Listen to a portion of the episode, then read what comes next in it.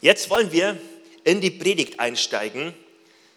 Wir haben letzte Woche angeguckt, warum beten wir überhaupt?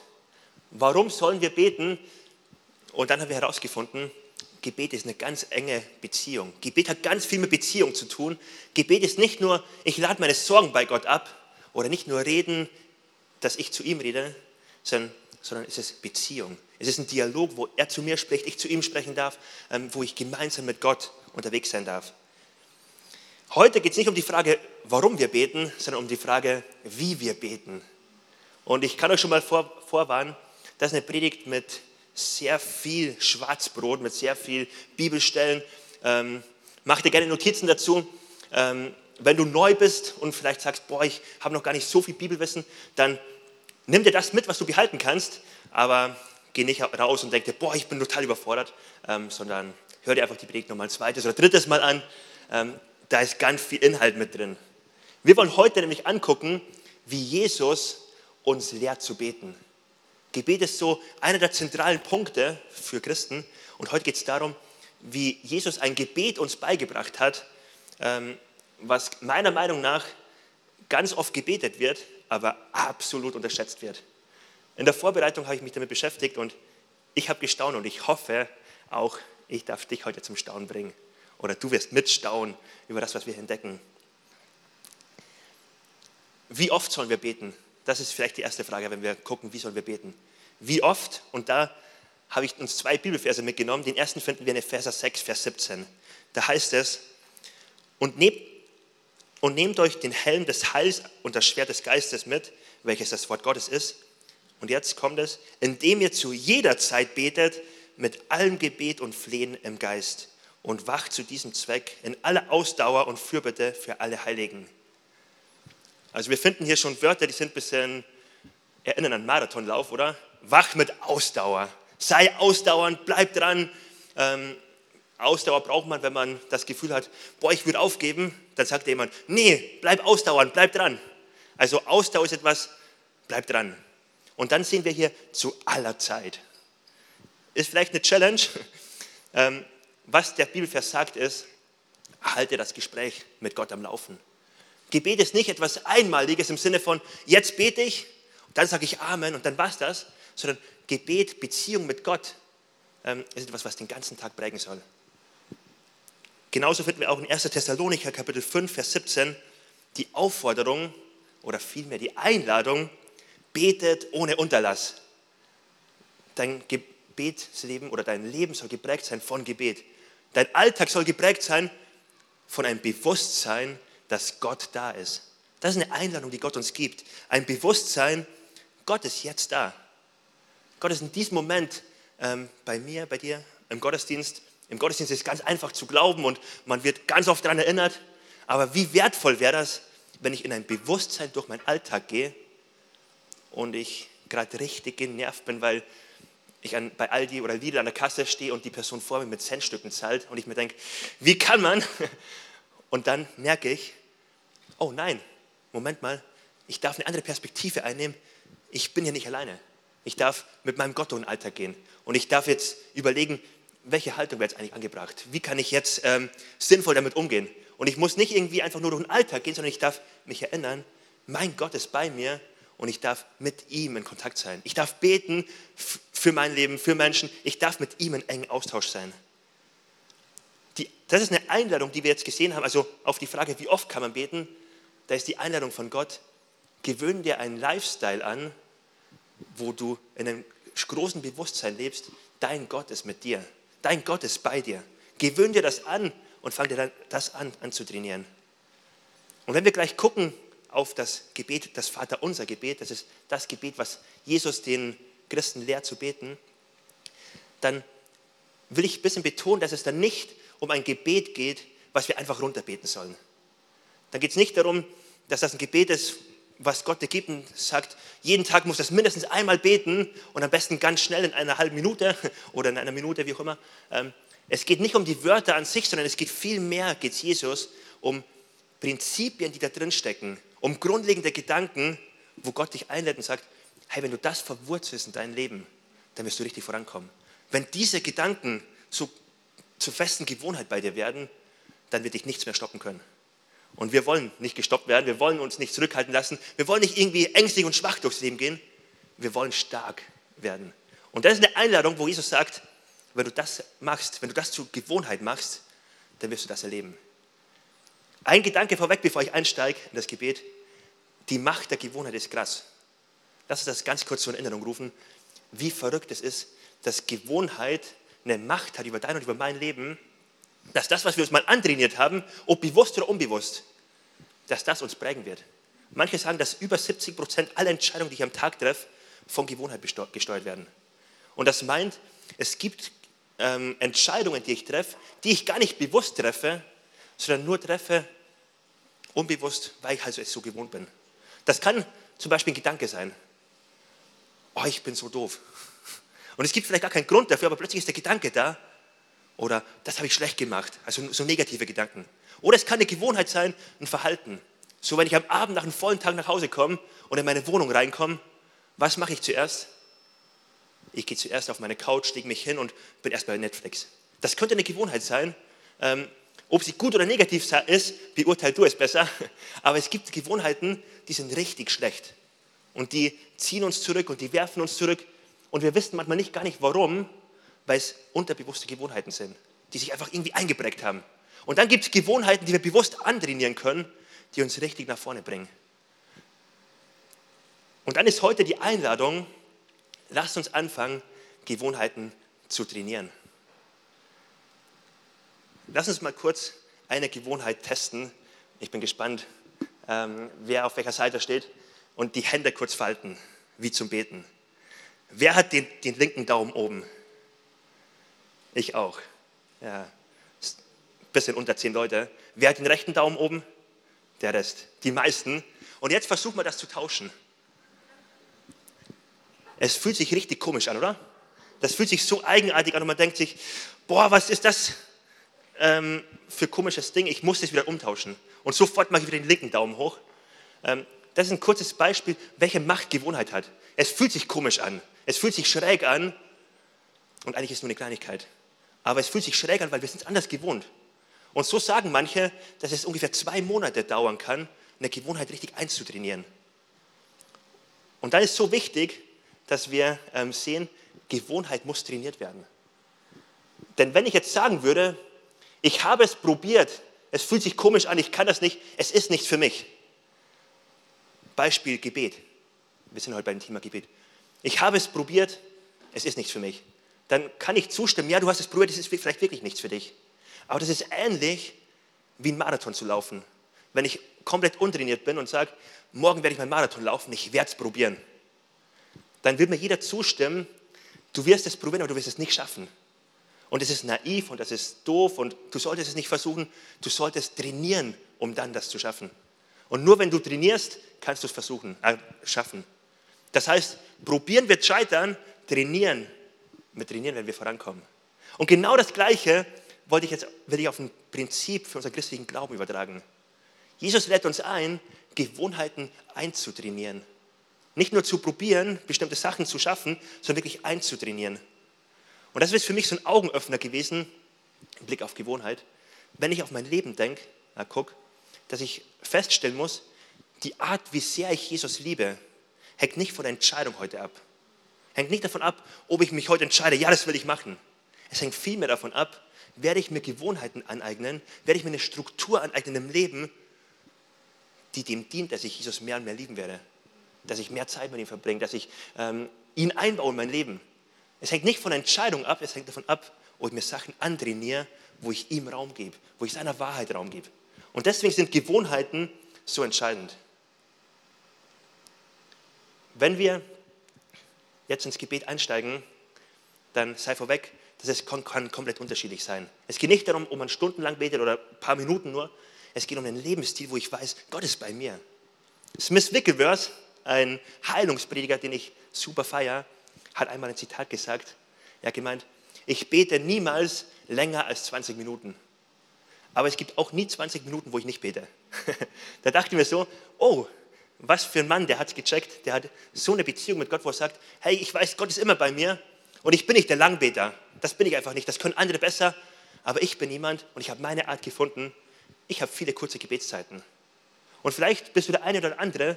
Es geht heute nicht darum, ein Modell zu übernehmen.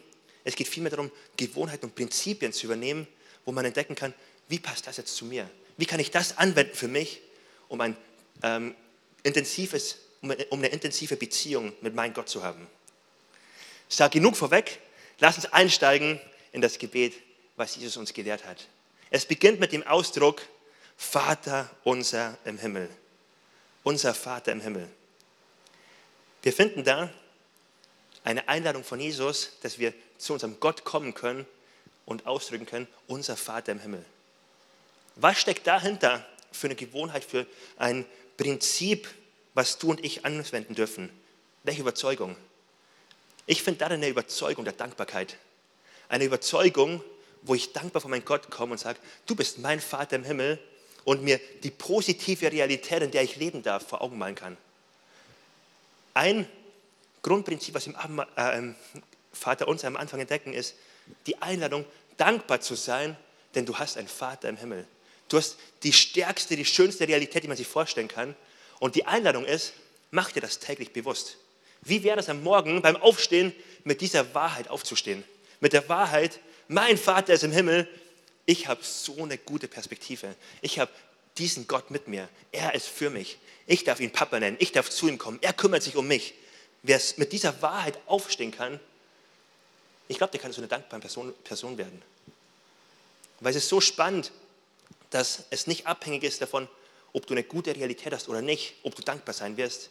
Es ist vielmehr abhängig davon, ob du es dir auch vor Augen führst.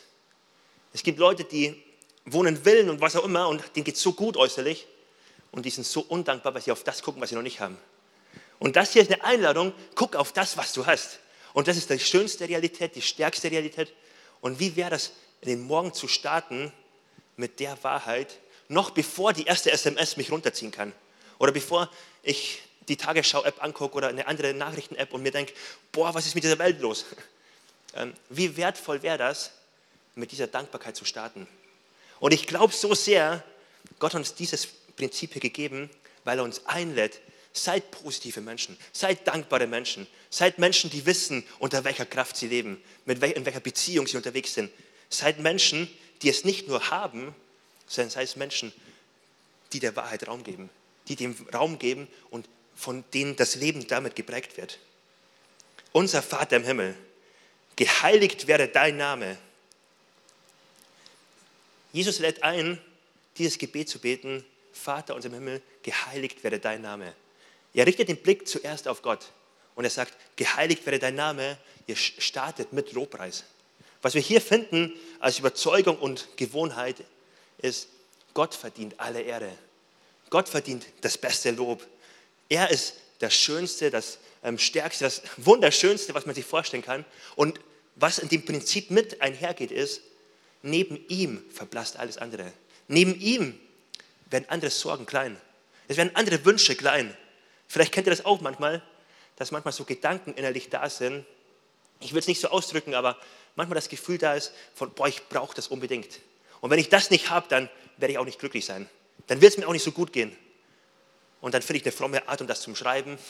Ich bete dafür oder keine Ahnung. Aber es gibt Dinge, die wünscht man sich. Und als Beispiel ein neues Auto. Und dann ist das ein Wunsch, der berechtigt ist, der schön ist. Und dann wird dieser Wunsch so groß, dass er meine ganze Perspektive einnimmt. Und ich denke mir, boah, ich brauche das so sehr. Und alle Gedanken drehen sich darum. Und jede Minute, die ich frei habe, suche ich im Internet nach einem guten Angebot oder nach noch mehr Texten, wo ich das durchlesen kann. Und so können Kleinigkeiten so einen Raum einnehmen. Und das Gebet von Jesus, was er uns lehrt, geheiligt Gott werde dein Name, ist eine Einladung, ihn in den Mittelpunkt zu rücken und zu gucken, was ist eigentlich wichtig? Worum geht es eigentlich? Was macht mich eigentlich glücklich? Was ist eigentlich der Wert, der für mich am wertvollsten ist? Was ist eigentlich am schönsten für mich? Es ist die Einladung, Gott den Platz zu geben, der ihm zugesteht. Und jemand hat mal gesagt, selbst wenn Gott in dieser Welt nie wieder was Gutes für mich tun würde, aber er macht ganz viel für mich, aber selbst wenn er nichts tun würde, dann hätte ich immer noch Grund genug, bis an mein Lebensende, ihn einfach dankbar vor ihm zu kommen, ihn zu loben, ihn zu preisen.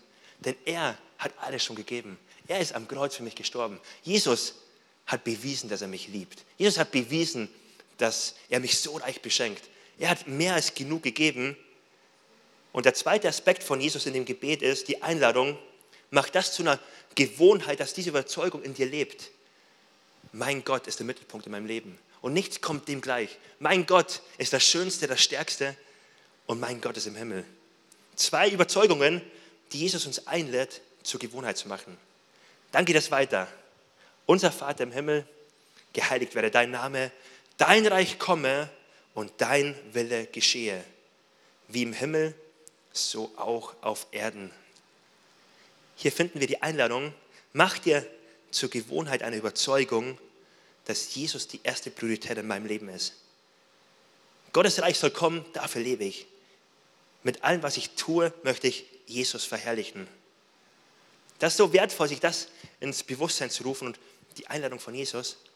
Das, was wir als Kirche machen, der Auftrag, den wir als Kirche haben, ist kein Selbstzweck. Es geht nicht darum, was jeder von uns schön findet, sondern es geht vielmehr darum, was findet er schön? Wie können wir sein Reich bauen? Wie kann sein Wille hier mehr und mehr passieren? Und dann sich so die Priorität immer wieder neu bewusst zu machen. Es gibt so viele wichtige Aufgaben in dieser Welt. Es gibt so viele wertvolle Aufgaben in dieser Welt. Aber die Kirche ist die einzige, das Reich Gottes ist das einzige, was sich über dieses Leben hinaus beschäftigt. Was Leben, Hoffnung, Perspektive über dieses Leben hinaus gibt. Und wir dürfen echt dankbar sein für gute Immobilienmakler, für gute Finanzberater, für Ernährungsberater, für all das. Aber es begrenzt sich alles in, in, in Form von diesem Leben. Wie wertvoll ist es, dass man sich als Kirche bewusst machen darf, wir bauen an etwas, was Ewigkeitsperspektive hat. Und es ist so wertvoll, Reich Gottes hineinzubringen in meinem Umfeld. Und das ist eine Einladung, für jeden von uns ganz persönlich zu beten. Für mich als Pastor zu beten, hier in der Kirche, Gott, dein Reich komme, dein Wille geschehe. In der Kirche natürlich, da soll das passieren. Aber es ist ebenso eine Einladung für jeden von uns, Gott, dort, wo ich im Job bin, wo ich in der Uni bin, wo ich ähm, herausgefordert bin, wo ich mit Mitarbeitern, mit Angestellten, mit Kollegen, mit meinem Chef unterwegs bin. Gott, dein Wille geschehe, dein Reich komme. Und es ist das Schönste, was passieren kann, wenn Ewigkeitsperspektive kommt, wenn dein Reich durchbricht, wenn dein Wille geschieht. Und hier in dem Gebet werden wir erinnert, mach das Wichtigste zu dem Wichtigsten. Lebe nicht beschränkt auf diese Welt, auf das, was hier passiert, sondern hab die Perspektive, es gibt viel mehr.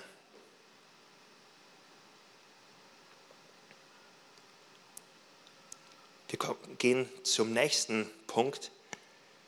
Vater unser im Himmel, geheiligt werde dein Name, dein Reich komme, dein Wille geschehe, wie im Himmel, so auch auf Erden. Gib uns heute unser tägliches Brot. Eine Überzeugung, die da dahinter steckt, die von Jesus so eine starke, ja, so, so etwas Schönes ist. Eine Überzeugung, ich darf leben als Versorgter. Mein Gott versorgt mich, er gibt mir mein tägliches Brot. Vielleicht kennst du auch so Herausforderungen, wie ich es manchmal kenne und ganz viele andere bestimmt auch, ähm, dass man so im Moment die Inflation anguckt und man guckt ähm, auf steigende Preise und man denkt sich so und man guckt auf Gaspreise, wo man noch nicht absehen kann, was wird da eigentlich auf uns zukommen. Man kann sich Sorgen machen. Und was hier steht, ist nicht, Gott, in einem halben Jahr haben wir Hunger und müssen wir eine Rechnung bezahlen, bitte versorge uns dann. Sondern hier steht es, ich darf heute mit, meiner, mit Überzeugung leben, mein Gott im Himmel, er versorgt mich.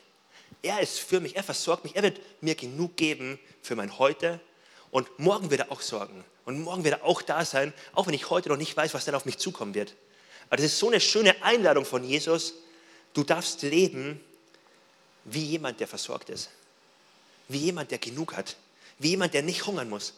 Du darfst leben als Versorgter und jetzt stell dir mal vor, wenn das in deinem Leben wäre.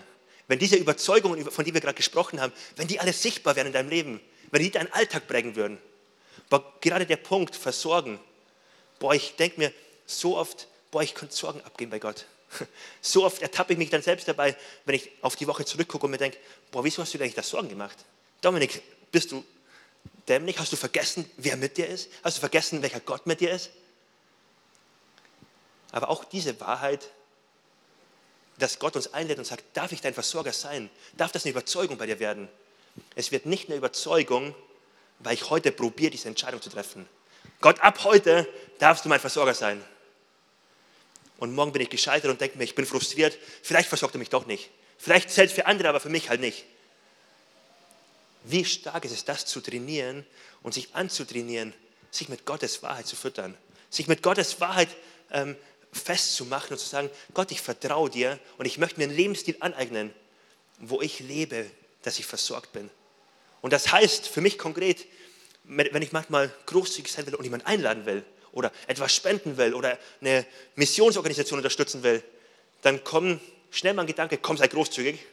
Und dann habe ich eine Zahl vor Augen und dann denke ich mir im zweiten Moment, nee, stopp mal, Dominik, so viel kannst du nicht geben. So viel willst du auch nicht geben. Du wirst doch selbst noch das kaufen und jenes kaufen und dies. Und ihr kennt sicherlich so Gedanken, die dann kommen und sagen, boah, du musst klein denken, du musst mangelorientiert denken. Und wie wertvoll ist es, ein Mindset zu haben, ich darf großzügig sein, denn ich bin versorgt. Natürlich muss ich nicht dumm sein, soll ich auch nicht dumm sein, ähm, aber ich darf ein Mindset haben, eine Überzeugung haben, zu der Gott mich einlädt, du bist versorgt. Und das gilt sowohl für mich, dass ich mit diesem Mindset leben darf, als auch mit diesem Mindset beten darf.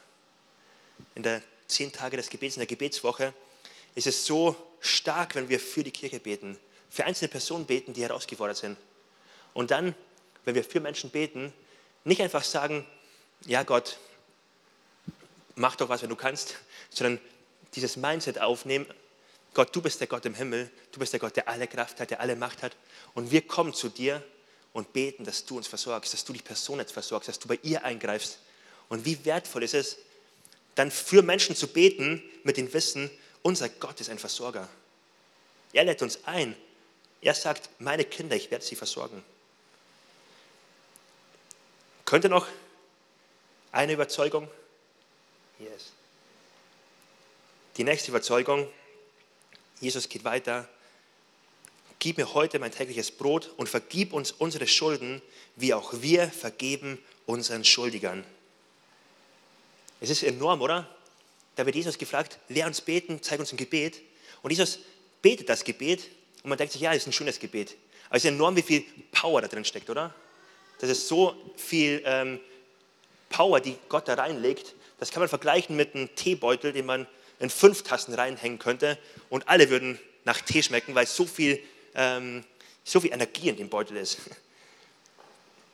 Und vergib uns unsere Schulden, wie auch wir vergeben unseren Schuldigern. Welche Überzeugung steckt da drin?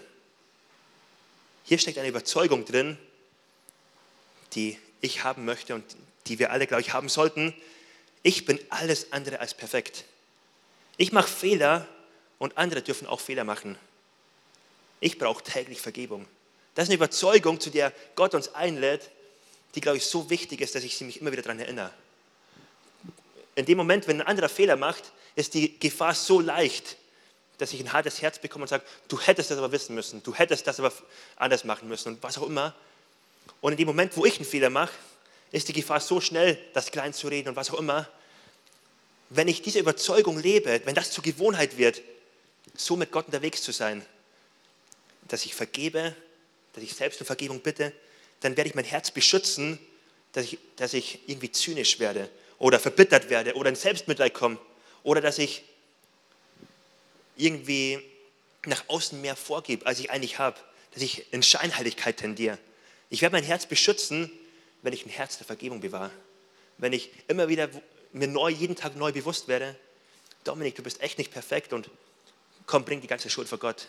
Frag Jesus, wo du vielleicht jemand eine WhatsApp schreiben solltest, dich entschuldigen solltest oder wo du jemand anrufen solltest. Aber den, ich will den Lebensstil leben, wo ich nicht denke, ich bin besser und ich bin so ein guter Christ und alle anderen sollten sich auch mal mehr anstrengen. Wie wertvoll ist es, dieses Prinzip, diese Überzeugung als Gewohnheit zu etablieren, dafür zu kämpfen, das anzutrainieren.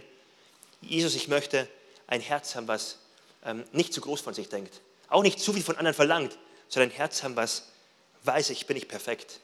Aber mit meiner ganzen Energie will ich dir nachfolgen und will mich anstrengen. Und ich mache auch keine absichtlichen Fehler, aber ich weiß, ich darf sein, wie ich bin. Ich weiß, ich muss nicht nach außen mehr vorgeben, als ich eigentlich bin. Wie wertvoll ist das, wenn ich gefragt werde, wie Sachen laufen und ich muss nichts vorheucheln, so ich darf ehrlich sagen, es läuft gerade doof. Wie wertvoll ist das, wenn ich Masken fallen lassen darf und nicht nach außen Sachen vorspielen muss, die innerlich gar nicht da sind. Ich glaube, viele kennen das, wenn man unter Druck kommt und merkt, oh, jetzt muss ich mir irgendwas aus den Fingern saugen, weil ich muss ja so tun, als ob. Wie wertvoll, dass Gott das nicht von uns verlangt, sondern ganz im Gegenteil, er von uns ein, er uns einlädt zu einem Lebensstil, wo die Überzeugung in, uns, Überzeugung in uns wachsen darf. Du musst nicht perfekt sein. Du darfst vergeben und dir ist auch vergeben. Und vergib uns unsere Schulden, wie auch wir vergeben unseren Schuldigern. Und führe uns nicht in Versuchung, sondern errette uns von den Bösen. Führe uns nicht in Versuchung, sondern rette uns von den Bösen.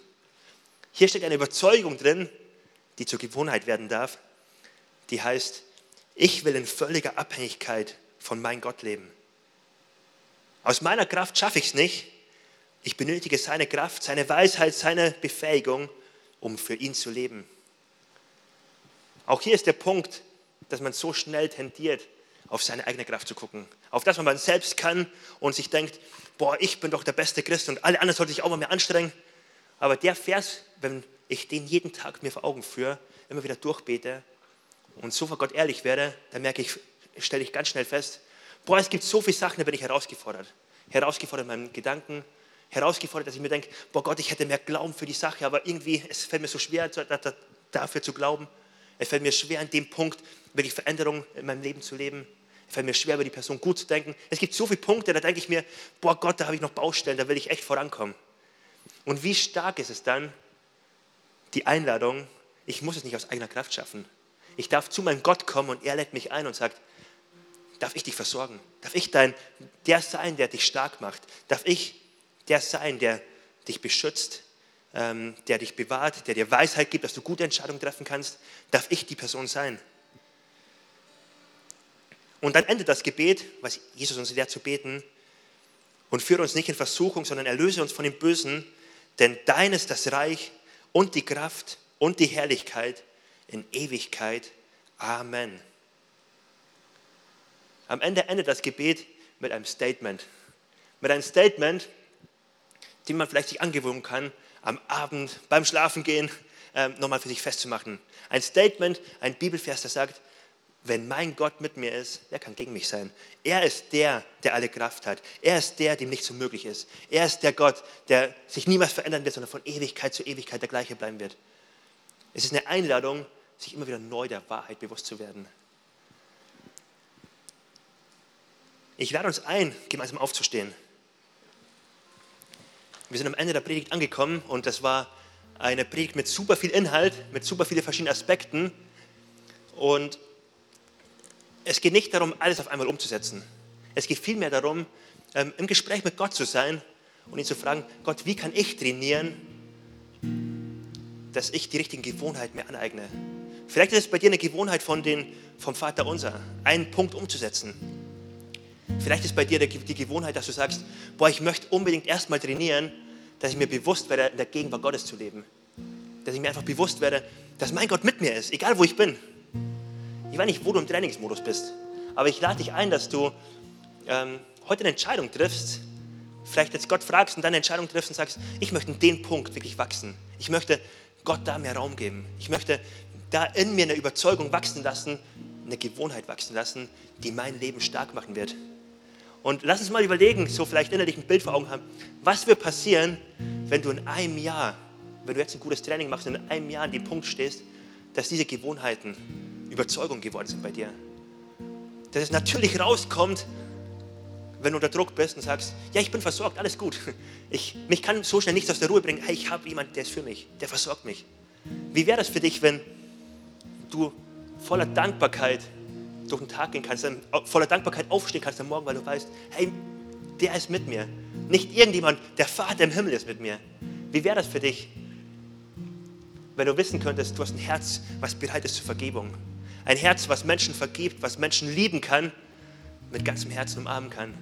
Und nicht zynisch ist, nicht verbittert ist, nicht schlecht über Leute redet, sondern was vergebens, vergebensbereit ist.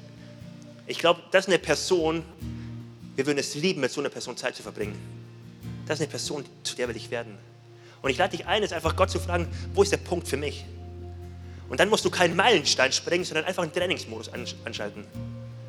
Ich habe vor zwölf Jahren einen Trainingsmodus angemacht, weil ich trainieren wollte, Gott, ich möchte in deiner Gegenwart leben. Ich möchte mir bewusst sein, dass du da bist. Und ich habe mir einen Sportwecker, so einen Tracker gekauft, der Intervallvibration macht. Und den habe ich mir am Fuß festgemacht. Und das hört sich schräg an wahrscheinlich, aber alle drei Minuten hat es vibriert. Ähm, und das den ganzen Tag. Und alle drei Minuten, wenn es vibriert hat, habe ich einfach kurz manchmal ähm, Pause gemacht, manchmal habe ich ganz mal weitergemacht nach außen, aber ich habe ganz kurz einen Gedanken gehabt, Gott, du bist jetzt da und ich danke dir für das, dass du mir jetzt hilfst, dass du da bist, dass du das machst, dies machst, also dass du einfach, dass ich Zeit mit dir verbringen darf. Und ich habe das, ich glaube, vier Monate durchgezogen. Dann habe ich eine Abschlussarbeit schreiben müssen, ähm, habe gemerkt, während der Exegese, es war nicht sinnvoll, ich wurde immer wieder rausgebracht. Aber ich habe es jetzt auch wieder angefangen. Ich mache das an mein Handy, habe ich einen Timer und es vibriert immer wieder. Und ich merke so, boah, es macht einen Unterschied, wenn ich einfach in meinem Workflow bin, einfach in meinem Alltag bin und plötzlich werde ich erinnert, hey, denk mal dran, wer mit dir ist. Denk mal dran, du bist nicht allein. Denk mal dran, dass du jetzt eine andere Perspektive einnehmen kannst. Dass diese kleine Sorge jetzt vielleicht gar nicht den ganzen ähm, Blick von dir einnehmen sollte. Und es ist so etwas Wertvolles und das ist mein Trainingsmodus. Und niemand von uns muss alles auf einmal umsetzen, aber es ist so wertvoll, wenn wir anfangen zu trainieren und Personen werden, die das immer mehr umsetzen, was Gott ähm, uns schenken möchte, was er für uns Gutes geplant hat. Ich lade uns ein, jetzt gemeinsam einen Moment still sein, zu sein vor Gott und einfach mit ihm ins Gespräch zu gehen. Gott zu fragen, was hast du heute für mich?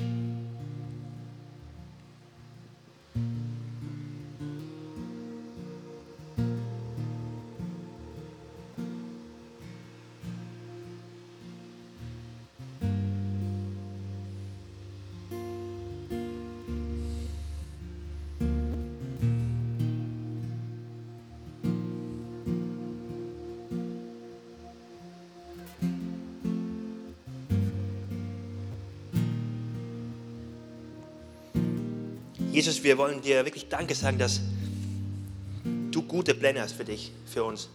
Und dass das so deutlich wird bei, bei dem Gebet, Vater unser. Danke, dass es so deutlich wird, wie du uns beschenken möchtest, wie ähm, du uns ein stabiles Leben geben möchtest, auf feste Beine stellen willst. Danke, dass du so gute Pläne hast. Und ich bitte dich, dass diese guten Pläne von dir immer mehr sichtbar werden im Leben von uns. Und ich bitte dich, dass du uns hilfst, dass wir dort, wo wir vielleicht Punkte weggeschoben haben und sagen, das passt nicht zu mir, das bin ich nicht, dass wir viel mehr das neu aufgreifen und sagen, ich will aber anfangen zu trainieren. Und ich will nicht anfangen klein zu denken, sondern ich will die Person werden, die, die Gott für mich geplant hat. Ich will nach vorne gehen und trainieren, Gott Raum zu geben in meinem Leben. Ich danke dir, dass du für jeden von uns einen Schritt hast und ich bitte dich, dass du jetzt zu jedem sprichst, Jesus. Amen. Amen. Und wir dürfen gerne stehen bleiben. Bevor wir gleich nochmal einen Lobpreissong singen, würde ich eine Frage stellen, die eine Einladung ist für uns. Vielleicht für bestimmte Personen heute. Die Einladung, willst du ein Leben mit Gott starten? Vielleicht ist heute jemand hier und wenn ich so geredet habe über eine Beziehung zu Gott, über Gott, der unser Vater ist, vielleicht geht es dir so, dass du das ein bisschen schwierig findest, weil du hast Gott nicht als Vater erlebt. Du kennst Gott gar nicht so eng. Du weißt gar nicht, ob du mit Gott unterwegs bist oder nicht.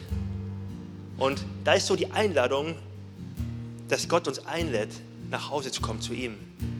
Wenn wir auf die Bibel gucken, dann stellen wir fest, nicht von Anfang an sind wir bei ihm. Jemand, der keine Entscheidung für ihn trifft, der nicht sagt, Gott, ich möchte jetzt aber ein Leben mit dir starten und der sein Leben nicht auf Gott ausrichtet, der ist nicht bei Gott. Der gehört nicht zu ihm, der darf all das, was wir beten, was wir gerade uns vor Augen geführt haben, auch nicht sagen. Ist bei ihm keine Realität.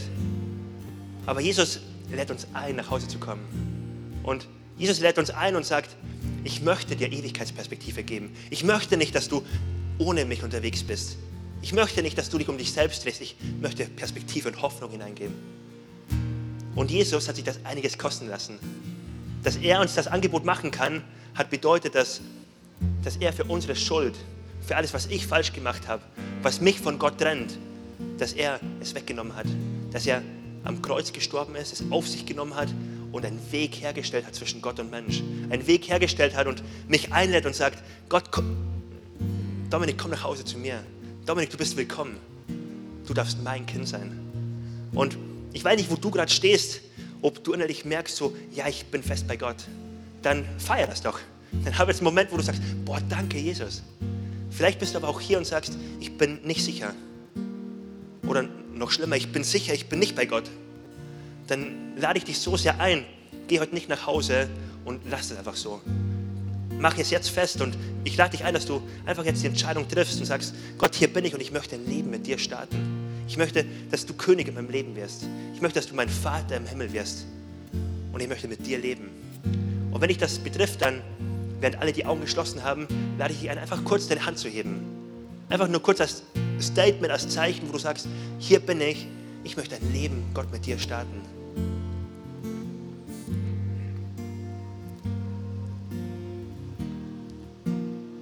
Und wenn jemand die Hand hebt, darf er sie auch gerne wieder runternehmen. Und jetzt dürfen alle die Augen aufmachen und wir wollen nach vorne gucken, wo ein Gebet angezeigt wird. Und das Gebet, das beten wir ganz oft als Kirche. Das soll uns immer wieder daran erinnern, welche Entscheidung wir für Jesus getroffen haben. Das soll uns immer wieder neu helfen, die Entscheidung festzumachen und zu sagen, Gott, wir wollen mit dir unterwegs sein. Wir wollen dir unser Leben geben. Und ich lade dich ein und uns als ganze Kirche, das jetzt gemeinsam zu beten. Jesus, ich weiß, dass du mich liebst.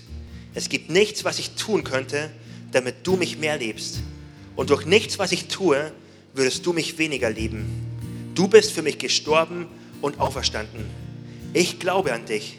Du bist mein Gott, mein Retter und mein Herr. Bitte schenke mir die Vergebung meiner Schuld. Ich möchte als dein Kind leben und du sollst mein ganzes Leben bestimmen.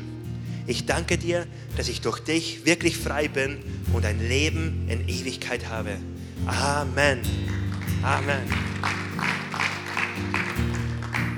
Ich lade uns ein, gemeinsam stehen zu bleiben oder aufzustehen und jetzt in den Lobpreis einzusteigen jetzt in dem nächsten Song Gott unser Herz hinzuhalten und vielleicht wirst du einen Punkt von dir festmachen. Ähm, lass das gemeinsam, wie es im ersten ähm, Schritt von Vater unser heißt, unseren Vater im Himmel loben und groß machen. Ihm sagen, dass er der heilige Gott ist, dass er der schöne Gott ist, dass er einen besonderen Platz in unserem Leben hat und ihm unsere beste, unseren besten Lob, also unsere beste Ehre geben. Los geht's.